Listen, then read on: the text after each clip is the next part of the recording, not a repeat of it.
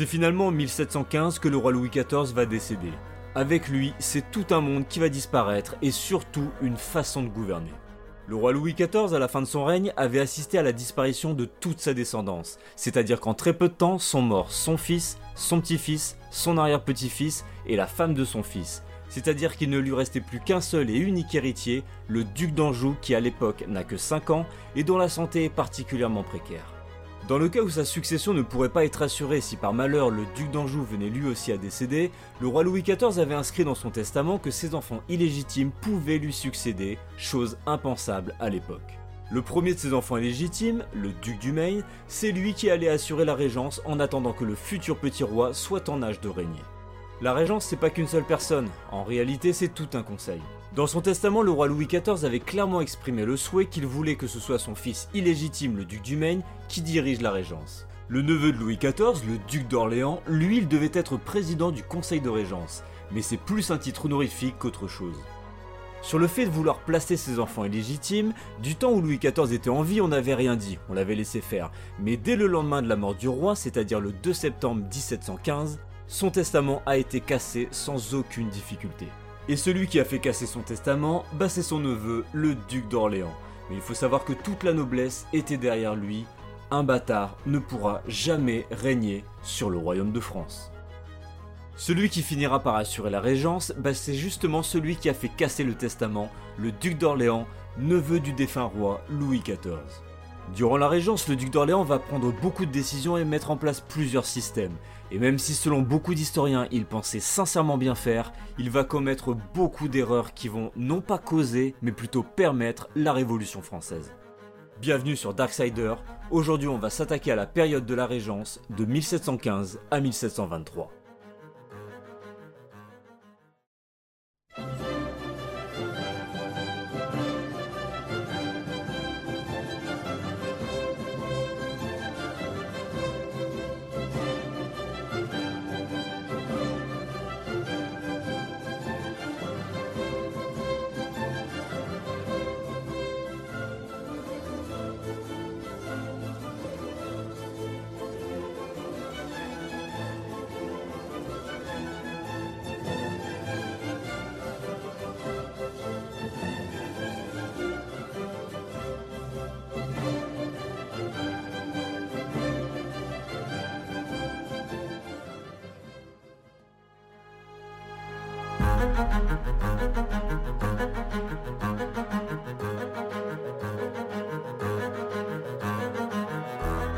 De la Régence de 1715 à 1723, c'est très court, ça fait à peine 8 ans, et durant ces 8 années, c'est donc le duc d'Orléans qui va gouverner.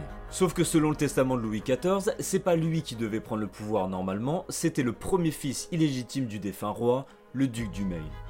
On l'a vu dans l'introduction, le duc d'Orléans, malgré toute sa bonne volonté, va commettre beaucoup d'erreurs, et la première qu'il va faire, c'est celle qui va lui permettre d'accéder au pouvoir. Pour ce faire, il va aller voir les magistrats du Parlement de Paris. Le deal est le suivant. Les magistrats du Parlement cassent le testament de Louis XIV, donnent au duc d'Orléans la régence pleine et entière, et une fois qu'il aura le pouvoir, il redonnera aux magistrats le fameux droit de remontrance. Marion Sigaud, historienne spécialiste de l'Ancien Régime, nous donne plus de détails. Le roi avait voulu, avant de mourir, pour assurer sa descendance au cas où le petit Louis XV ne survivrait pas, il avait voulu euh, que ces bâtards légitimés, il les avait tous légitimés, qu'il avait mariés à des, altesses, puissent accéder au trône. C'est-à-dire que c'était contraire à toute la tradition monarchique. Mais il avait le souci d'assurer sa descendance, compte tenu que sous toute sa descendance, il avait quand même des enfants et des petits-enfants et des arrière-petits-enfants. Il n'y avait plus qu'un seul survivant qui avait 5 ans et qui était d'une santé qui n'était pas très assurée. Donc, dans son, son angoisse que sa postérité ne soit pas assurée, il avait pris cette décision-là. Or, Philippe, son neveu, devait être euh, non pas régent, mais euh, président, siégeant à la tête d'un conseil de régence. Philippe, lui, il a voulu être régent tout seul. Donc, ce qu'il a dit, il a fait la proposition aux magistrats. Il leur dit Je casse le testament. Vous cassez le testament du roi, vous me donnez le pouvoir, et moi, je vous rends le, le droit de remontrance. ce que voulait le, roi, c'était que ces bâtards puissent, puissent éventuellement, il n'a pas dit qu'il voulait qu'un tel ou un tel lui succède, mais euh, c'était mettre en danger la suite de la royauté si, l'idée était retenue. Et lui, Philippe, de toute façon, ce qu'il voulait, c'était être régent et pas simplement à la tête d'un conseil de régence. Il voulait la régence pleine et entière. Mais lui, il voulait pas la régence pleine et entière par rapport aux, bâtards légitimés. Il s'en fichait. Il n'avait pas, pas de problème particulier avec les bâtards légitimés. Aucun bâtard n'allait régner puisque c'était le petit roi qui allait régner. C'était au cas où le petit roi mourrait. Philippe, lui, ce qu'il voulait, c'était euh, assurer, assurer la régence jusqu'à ce que le petit roi devienne grand et qu'il règne. Hein. Il, a, il a jamais essayé de prendre le pouvoir pour lui, hein, Philippe d'Orléans, du tout. Hein. Il était d'une loyauté sans faille, sans faille. Donc, il a dit au magistrat, vous me donnez la régence pleine et entière, et on casse le testament, et moi je vous casse le, testament du roi. vous cassez le testament du roi, vous me donnez la régence pleine et entière, et moi je vous rends le droit de. Et il a passé toute sa régence à le regretter. Ah, ben ça, il savait pas parce qu'il s'était pas bien tenu au courant. Ah, mais il, il, en devenait dingue de l'obstruction des magistrats. Il en devenait dingue, dingue, dingue. Il a eu deux ans pour le regretter, mais il s'est mordu les poings. Il s'est mordu les poings. On a dit, bah, c'est trop tard. Hein. C'est trop tard. Ah, il a ouvert la boîte de Pandore, puis elle s'est pas refermée jusqu'à jusqu'à 89. Hein. Alors ça, vraiment, les prémices de la Révolution, c'est là. Hein. C'est là. Parce que Louis XIV, il avait quand même, il avait réglé tout ça. Il avait réglé tout ça. C'était un homme bon. Je crois que c'était un homme bon. Vraiment, je crois que c'était un homme bon. Mais il en a fait des bêtises. Il en a fait des bêtises. Mais qui n'en a pas fait? Non, non, il était loyal. On a raconté des tas d'horreurs sur lui qui étaient totalement injustifiées. Hein, Mais la calomnie, ça fonctionne en histoire. Hein. Calomnie est calomnie, il en restera toujours quelque chose. Pour reprendre les termes de Marion Sigaud, les prémices de la Révolution, c'est là. Et c'est pour ça qu'on parle de la Régence aujourd'hui, parce que dans l'histoire de la Révolution française, la Régence est une période clé qu'il importe de bien comprendre. Le duc d'Orléans voulait assurer la régence pleine et entière, mais les magistrats ne vont lui donner qu'en théorie, parce qu'à partir du moment où ils vont récupérer le droit de remontrance, ils vont s'opposer à toutes les décisions qui n'iront pas dans leur sens. Et ça, le régent ne pourra rien y faire. Et le pire dans tout ça, c'est que lorsque Louis XV sera en âge de régner, il va hériter de ce cadeau empoisonné qui va considérablement fragiliser le pouvoir royal.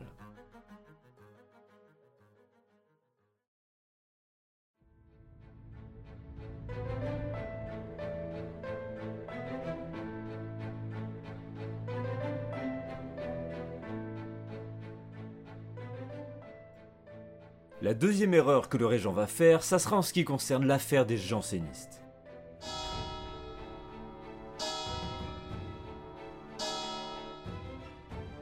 Pour rappel, les jansénistes sont des religieux catholiques, mais la différence avec le reste de l'Église, c'est que d'une part, ils refusent de reconnaître l'autorité du pape, et deuxièmement, ils sont pour l'ingérence du laïc dans les affaires religieuses. C'est-à-dire que pour eux, les juges de la magistrature devraient pouvoir juger des affaires religieuses, chose qui dans l'Ancien Régime n'était absolument pas le cas.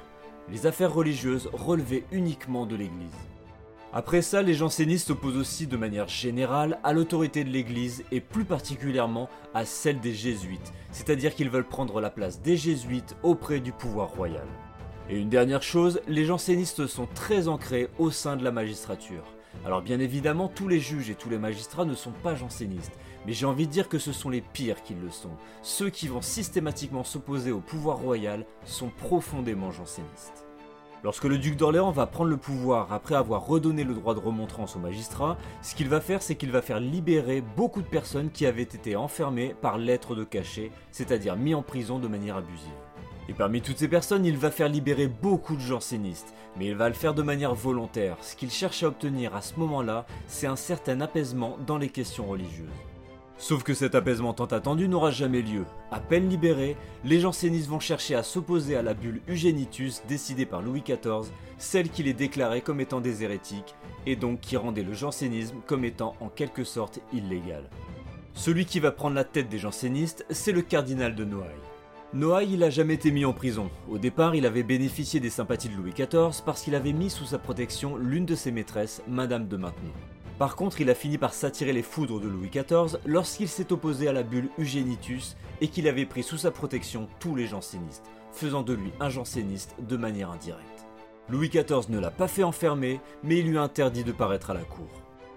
Le cardinal de Noailles va faire son grand retour en 1715 avec l'aide du duc d'Orléans. Le régent va le nommer à la tête du Conseil de conscience. Alors le Conseil de conscience, si on veut faire simple, c'est un organisme gouvernemental qui est là pour s'occuper des affaires religieuses et notamment de nommer les évêques. Si jusqu'alors on avait majoritairement eu des jésuites à la tête du Conseil de conscience, pour la première fois c'est un janséniste qui prend sa place. Et le cardinal de Noailles est connu pour détester les jésuites. En plus de ça, il va aussi devenir le confesseur du jeune roi.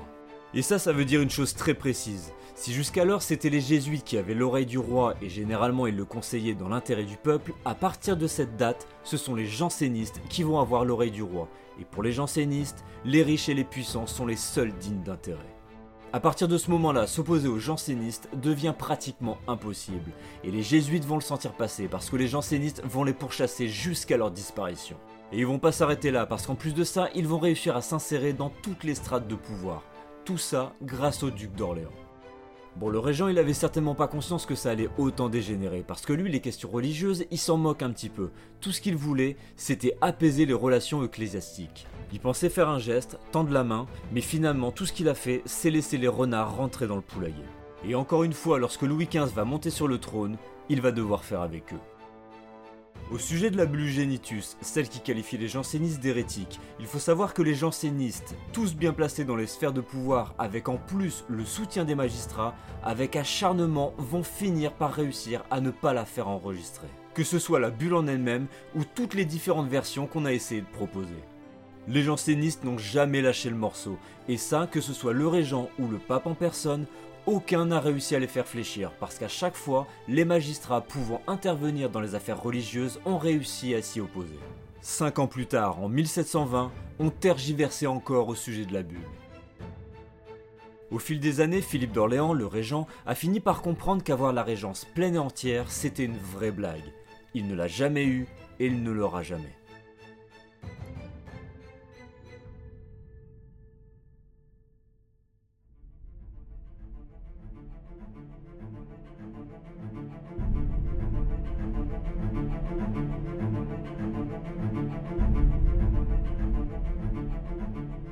Jansénistes et la magistrature, c'est en effet un problème, mais c'est pas le problème.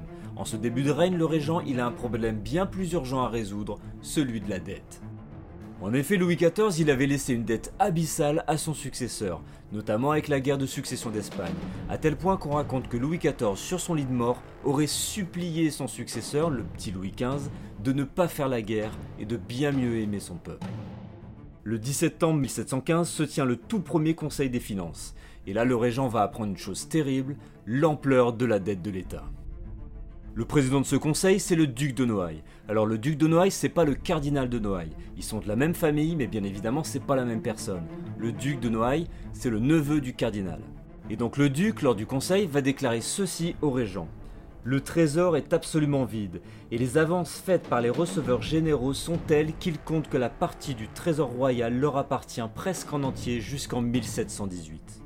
Ça veut dire que pendant les trois années qui suivent, la totalité des revenus de l'État ne reviennent non pas à l'État, mais à ses créanciers. Bon maintenant, à qui le roi doit de l'argent? Eh bien ces créanciers sont à la fois très nombreux et très divers.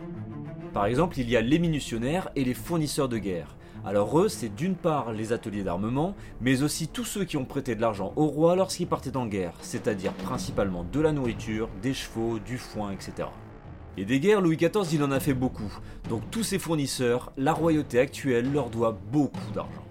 Après, il y a aussi des négociants et aussi des emprunts contractés auprès de princes étrangers. C'est-à-dire que la royauté avait tellement épuisé ce qu'il était possible d'emprunter en France qu'elle a commencé à le faire à l'étranger. Après, au niveau des créanciers, il y a aussi tous les particuliers qui possèdent des rentes. Alors le système des rentes, c'est un petit peu une arnaque. Mais si le roi a tant besoin d'argent, il va être obligé de passer par là. Alors, une rente, voilà. Dans, en, pays chrétien, alors le, truc est assez, assez hypocrite. Enfin bon, c'est comme ça que ça marchait. C'est comme ça que ça marchait. En pays chrétien, le prêt à intérêt est interdit. Ça s'appelle l'usure. Qu'est-ce que c'est que l'usure? Aujourd'hui, l'usure, c'est un taux excessif. Et à l'époque, l'usure, c'est un taux tout court. C'est-à-dire que prêter de l'argent, ça c'est tiré de l'évangile, hein, prêter de l'argent et en recevoir en échange plus que ce qu'on a prêté, c'est du vol. Or, euh, si vous voulez euh, emprunter de l'argent à quelqu'un, il faut que vous le récompensiez euh, en échange du, service qu'il vous a rendu. C'est ce que dit la théorie, parce que c'est pas ce que je dis moi. Hein. moi, je ne fais que rapporter.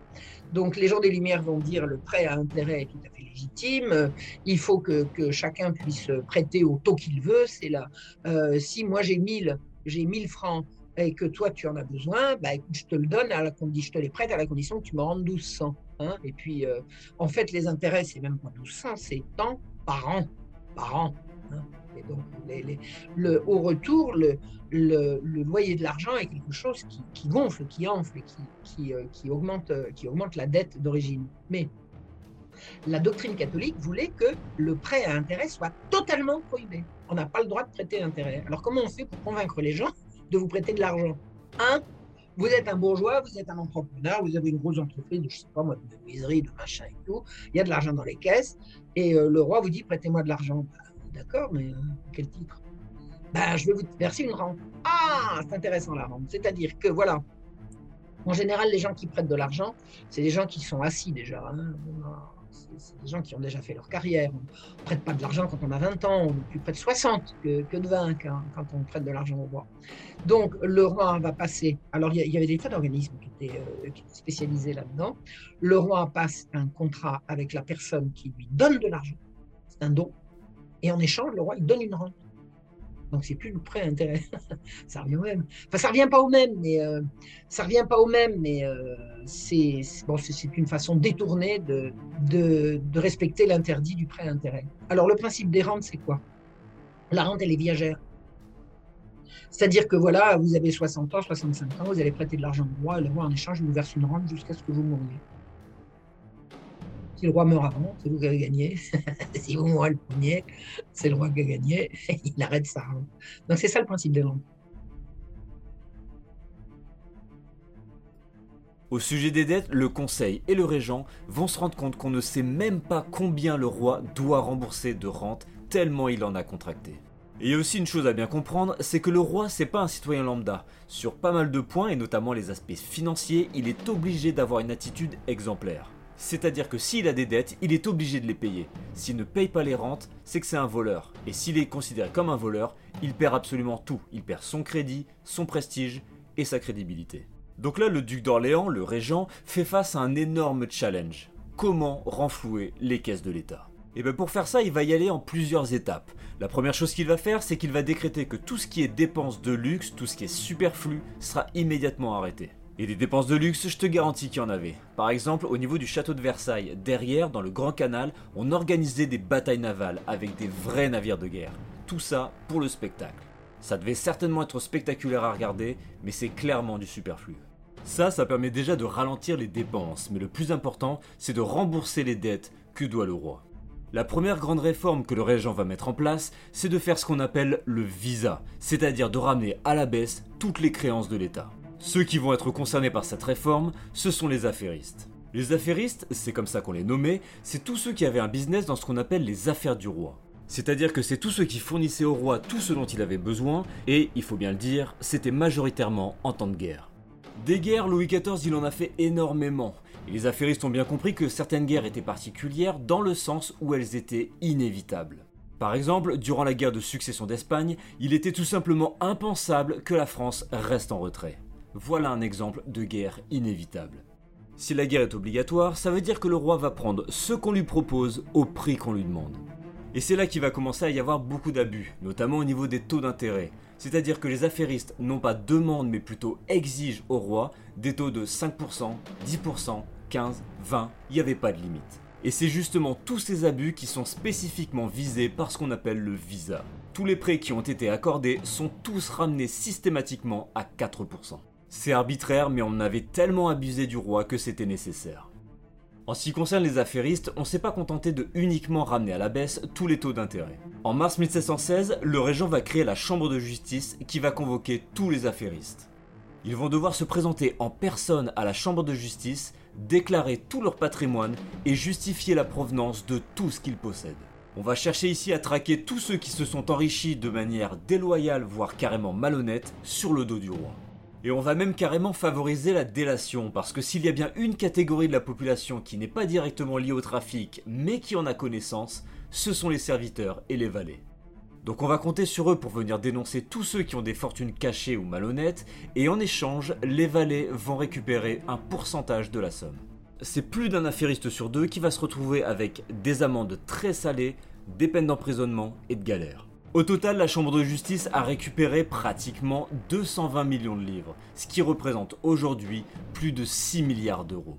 On n'imagine pas les fortunes que certains se sont fait dans les affaires du roi. Par exemple, le cas le plus frappant, c'est celui de Paul Poisson de Bourvalet. Dans le cadre de l'opération du visa, Paul Poisson va être accusé de malversation à la Chambre de justice. Et la totalité de ses biens et de ses propriétés vont être mis sous scellé. Il possédait en terre plus de la moitié du bassin parisien, et sa demeure principale, parce qu'il en possédait plusieurs, elle existe toujours aujourd'hui. Elle est occupée actuellement par le ministère de la Justice à Paris. Ça, c'était juste sa maison. D'ailleurs, l'hôtel de la Grande Chancellerie, qui sert au ministère de la Justice, s'appelle l'hôtel de Bourvalet. Et encore, je te fais la version courte, parce qu'il possédait bien plus que ça. Mais le cas de Bourvalet est quand même assez particulier, parce que le duc de Noailles va faire remarquer aux régents que même s'il récupère de l'argent, ça n'est pas assez pour une raison simple, les plus gros poissons ont les moyens financiers de se cacher ou de se protéger. Ça veut dire qu'ils n'attraperont que les petits truands. Donc on a récupéré de l'argent, c'est bien, mais c'est pas suffisant. Il va falloir trouver autre chose.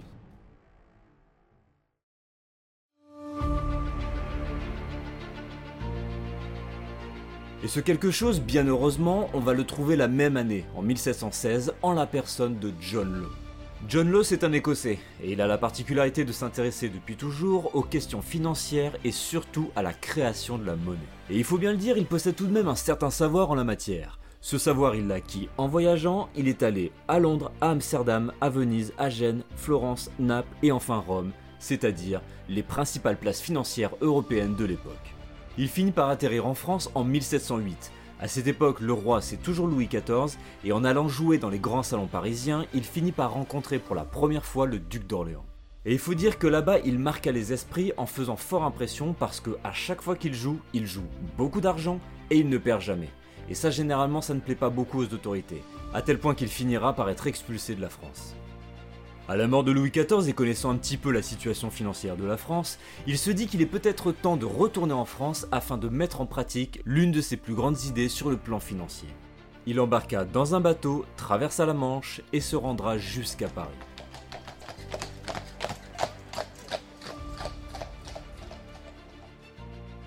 Lorsqu'il arriva à Paris, il demanda à pouvoir s'entretenir avec le régent, le duc d'Orléans, chose qui fut immédiatement acceptée et pour cause. John Law était revenu en France avec en sa possession 1 600 000 livres, ce qui équivaut aujourd'hui à 48 millions d'euros. Lorsque John Law va s'adresser au duc d'Orléans ainsi qu'à tout son conseil, il va leur expliquer une chose très simple. Il n'y a pas d'argent en France, mais c'est pas grave, je vais vous apprendre à en créer. Et quelle est l'institution qui permet de créer de l'argent? C'est tout simplement les banques.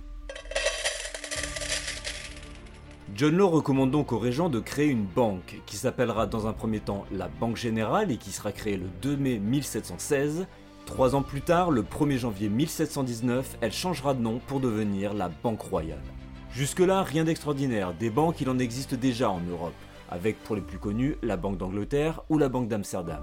Mais celle de John Law possède quelque chose en plus, et pour te l'expliquer, je vais te citer un passage du livre Le tournant de la Régence de Marion Sigaud.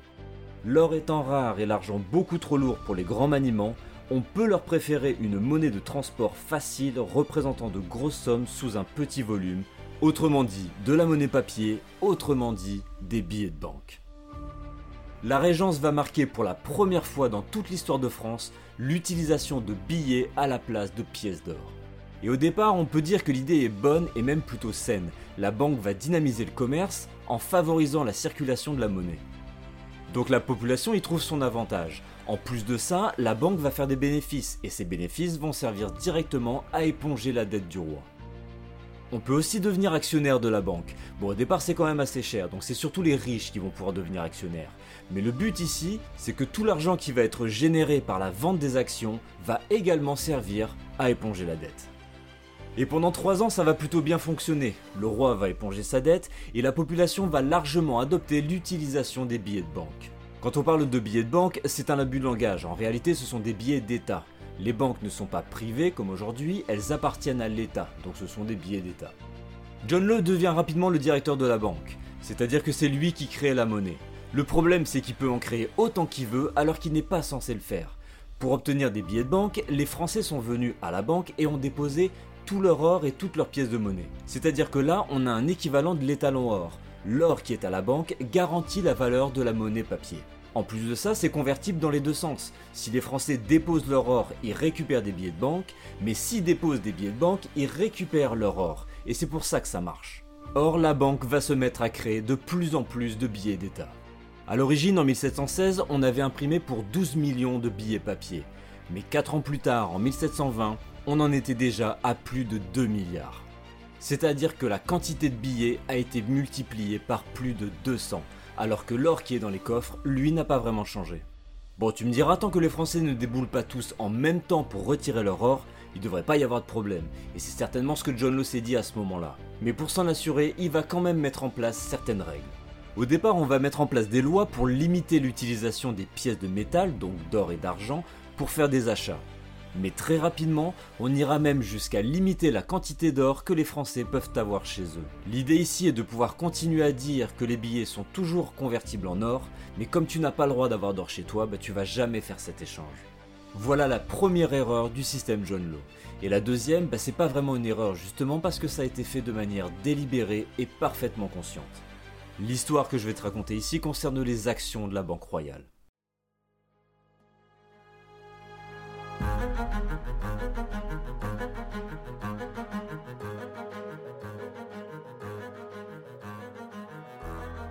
Souviens-toi, la vente des actions de la banque, ça permet à l'État de rembourser ses dettes. Mais quand on devient actionnaire, c'est pour avoir des dividendes, des bénéfices. Donc on va trouver un moyen de financer ces dividendes pour que les gens aient envie d'acheter des actions. Et l'idée qui va être retenue, ça va être d'exploiter le Mississippi. Alors le Mississippi, ça appartient à la France, ça fait partie de la Louisiane. Mais la Louisiane de l'époque, c'est pas la Louisiane actuelle. Ça représente un énorme morceau du milieu des États-Unis. Bon, la Louisiane, ça appartient à la France, mais le Mississippi, ça n'appartient pas à l'État, ça appartient à un particulier. Il s'appelle Antoine Crozat, et il se trouve que le Mississippi, c'est à lui, mais il n'en fait pas grand-chose. Donc il accepte de vendre le Mississippi à la Compagnie d'Occident, la Compagnie d'Occident étant la compagnie qui va exploiter le Mississippi pour le compte de la banque. Au final, on va fusionner la Compagnie d'Occident avec la Compagnie des Indes, et encore une fois, les Français vont pouvoir devenir actionnaires de la compagnie. Et encore une fois, ça va continuer à éponger la dette de l'État. Mais alors pourquoi les Français achèteraient des actions de la Compagnie d'Occident? Eh bien, envoyer une expédition au Mississippi pour voir ce qu'on pourrait exploiter, ça prend trop de temps, et on a besoin de séduire les gens tout de suite. Alors on va faire croire que le Mississippi regorge d'or. Dans Paris, on va faire circuler des convois lourdement armés, recouverts d'une bâche. Et à l'intérieur, il y a n'importe quoi, des cailloux, du bois, etc. Mais on va faire croire dans Paris que c'est l'or du Mississippi qui revient. Et là, les gens vont devenir complètement fous. Pourquoi? Ben En voyant tout l'or qui revenait du Mississippi, les gens se sont dit qu'il y avait vraiment de l'argent à faire et qu'il vaut mieux acheter les actions de l'Occident à l'époque où elles sont encore relativement abordables. Je dis bien relativement parce qu'elles coûtent quand même 500 livres. C'est pas tout le monde qui peut se payer ça. Mais à la limite, les gens peuvent encore se regrouper pour acheter une action. Les gens vont littéralement se ruer sur les actions de la compagnie. Les gens vont aller échanger tout ce qui leur reste d'or pour avoir des billets d'État pour pouvoir acheter des actions. À la fin, quand ils n'auront plus ni or ni argent, les gens iront jusqu'à vendre leur maison. Les paysans vont vendre leurs terres, c'est-à-dire leur outil de travail, pour acheter des actions de la Compagnie d'Occident. Et comme tout le monde se rue pour acheter des actions, bah forcément le prix il augmente. Et à la fin, on n'achète même plus des actions dans l'espoir de récupérer une petite partie de l'or du Mississippi, on achète des actions pour les revendre. Et la spéculation a pris une ampleur considérable. Le prix de départ, il était de 500 livres. En juillet 1719, le prix est multiplié par 2, 1000 livres pour une action. Le mois suivant, multiplié par 5, 5000 livres pour la même action. Au final, au mois d'octobre suivant, elle passe à 10 000 et en janvier de 1720, elle passe à 15 000 livres l'action. C'est-à-dire que le prix de l'action en très peu de temps a été multiplié par 30. Et plus les prix augmentent, plus les gens veulent des actions en disant qu'ils ratent probablement l'affaire du siècle. Et certaines personnes se sont considérablement enrichies avec ça.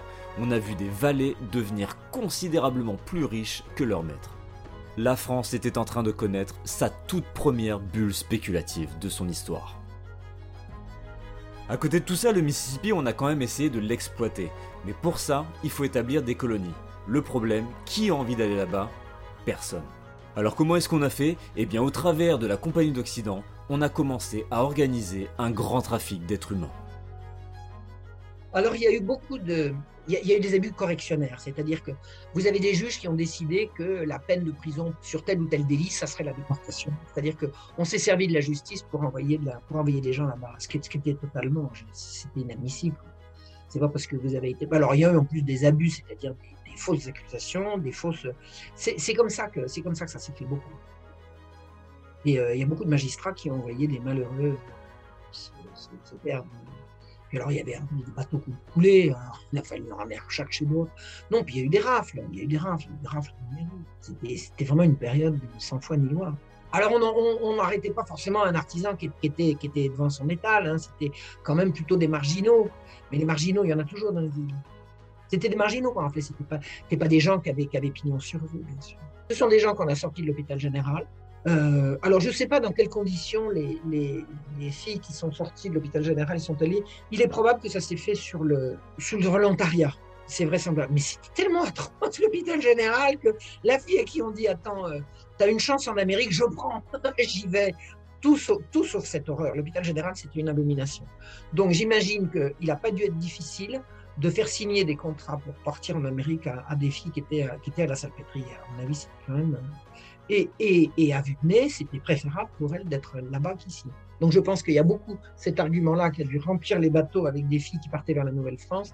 Maintenant, alors il y avait également les, les gens qui étaient condamnés à, donc par décision de justice à être déportés. Ça, c'était totalement abusif parce qu'il n'y a pas de raison de, condamner les gens à, perdre leur famille. Je veux dire, il n'y a, pas un seul condamné qui n'est pas un père, une mère, un frère, une sœur, euh, une femme, des enfants. Enfin bon, ces gens des familles. Et on, et on dire, c'est dégueulasse, c'est dégueulasse. Et ça, ça a rempli quand même pas mal de bateaux. Donc, euh, on a été déporté à titre correctionnaire, à titre volontaire, ou, ou alors à titre totalement abusif, c'est-à-dire là qui traîne dans les mais je n'ai pas connaissance qu'on ait arrêté des gens qui avaient pignon sur rue, qui étaient incorporés, qui avaient, leur, leur métier. Qui avaient J'ai pas, connaissance de ça. J'ai pas connaissance de ça.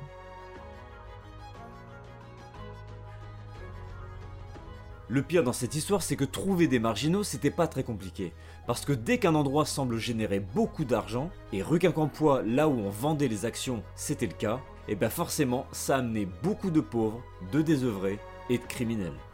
Ceux qui étaient chargés de ces enlèvements, ce sont les archers du roi, et ils étaient payés à la commission, donc forcément ils étaient vivement incités à prendre le plus de gens possible. Et puis un jour, ils se sont mis à franchir un cap qu'ils n'auraient jamais dû franchir, ils se sont mis à enlever également des enfants. Mais là, c'en était trop. Le 29 avril 1720, c'est des émeutes entières qui éclatent dans Paris et tout le monde se met à traquer les archers pour les massacrer. En une seule journée, 8 archers du roi vont y passer. Et là, on en arrive progressivement à la fin du système John Law. Ça va être très brutal, mais aussi inévitable. Deux nobles vont se présenter à la banque et donner tout leur papier-monnaie et exiger en échange l'or qui correspond puisque jusqu'à présent, la conversion en or avait toujours été garantie. Au début, la banque refuse parce que tout simplement, on n'a pas le droit de détenir autant d'or chez soi. Mais le problème, c'est que les deux nobles qui se sont présentés, ben c'est pas n'importe qui. D'abord, c'est le duc de Bourbon, c'est le petit-fils de Louis XIV, et ensuite le prince de Conti, son cousin, donc c'est deux membres de la famille royale. Alors forcément, ils ont réussi à faire pression et ils sont partis avec l'équivalent en or de tout leur papier-monnaie. Et tout ça, ça fait combien? Ça fait 39 millions de livres, l'équivalent de plus d'un milliard d'euros. Ils ont littéralement asséché la banque. Et le pire dans tout ça, c'est que l'or avec lequel ils sont partis, c'est l'or du peuple français. A partir de là, c'est tout le système qui s'effondre. Dès le 1er novembre 1720, on annonce que les billets ne seront plus acceptés pour des paiements. Plus de papier, mais plus d'or non plus. Donc beaucoup de Français se sont retrouvés complètement ruinés, avec en plus du fait de l'inflation, le coût de la vie qui a considérablement augmenté. De là, beaucoup de Français et plus particulièrement les Parisiens se préparent à une longue période de misère. L'État, lui, il a payé ses dettes, il est reparti avec des finances saines. Mais celui qui en a payé le prix, c'est le peuple français. La conséquence de tout ça, c'est que d'une part, le peuple français a perdu, et ça pour longtemps, sa confiance envers le papier-monnaie, mais également sa confiance envers le pouvoir royal commence à s'effriter.